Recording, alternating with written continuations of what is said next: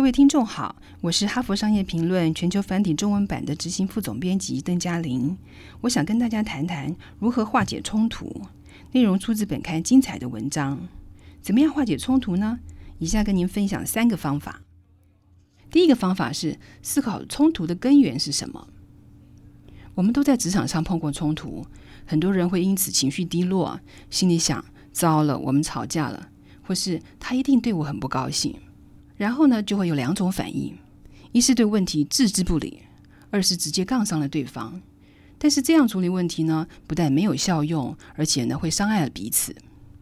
你必须先停下来，了解争执的根源。冲突的根源呢，有分四类。第一类呢，属于人际关系，像是人与人间的不和；第二，属于工作的问题，像是对目标的意见分歧；第三，属于过程问题。像是对达成目标的方法或是过程有争议。第四，属于地位的问题，像是对于自己在团体中的位阶起了争执。思考这四种类型的差异呢，有助于你厘清冲突的问题在哪里。即使问题不完全适用于其中某一种类型，也没有关系。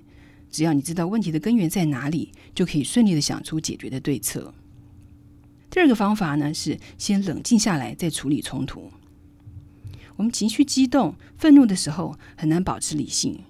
假如你跟同事起了冲突，情绪十分激动的时候，不太可能想清楚该怎么说或怎么做。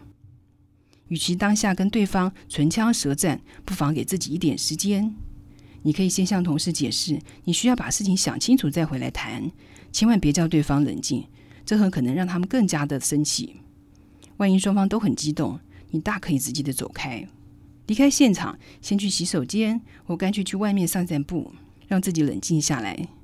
等到你觉得准备好了，也想好该怎么继续谈下去，再回来跟对方继续的讨论。第三个方法是，必要的时候呢，可以请第三方来化解冲突。有的时候呢，迂回的方式来解决冲突呢，反而更有效。比方说，你的工作环境的组织文化是以和为贵的。你或许没有办法，因为某一个问题呢，就直接找上当事人来理论。此外呢，有些时候呢，人比较愿意听第三方人的意见。这个第三方可能是比较高阶的人，也可能是你亲信的密友。这种情况下，最好请第三方介入。你可以找主管谈谈，说明问题何在。例如，你碍于同事从中阻挠，很难顺利的主持会议，你可以请主管适时的介入。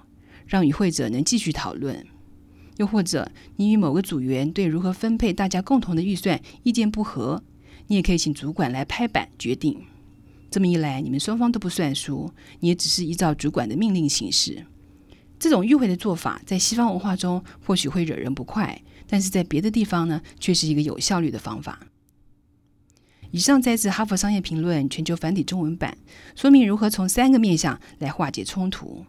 这三个面向是：第一，思考冲突的根源；第二个面向，冷静下来再处理冲突；第三个面向，必要的时候呢，请第三方来化解冲突。谢谢收听，也欢迎您来阅读《哈佛商业评论》全球繁体中文版。